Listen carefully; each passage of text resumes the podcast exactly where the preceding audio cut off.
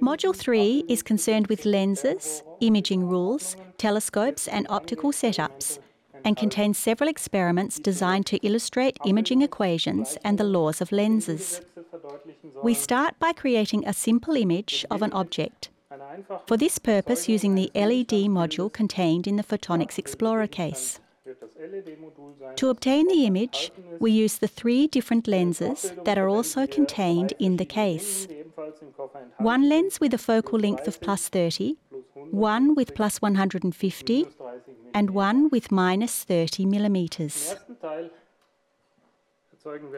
In the first part, we create an image of the LED module on the screen. Here, a ruler or graph paper should be used so students can complete the table in the worksheet as soon as they have measured the image and object widths.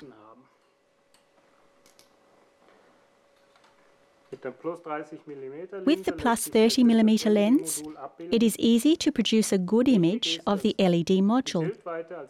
It is important to first define the image width, that is the distance between lens and screen, and then to adjust the object width, that is the distance between lens and LED, until a sharp image is produced. Various combinations of the distance between lens and LED and lens and screen can be used to work out conformity with the optical laws.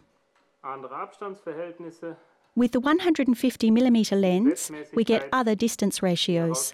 However, the conformity that can be established naturally remains the same. The students will notice that with the negative focal length, that is, with the concave lens, it is not possible to create a sharp, real image, regardless which combination of image width and object width is used. In the second part, we'll look at the telescopes developed by Kepler and Galileo, carrying out an imaging experiment, and having the chance to construct such a telescope in class.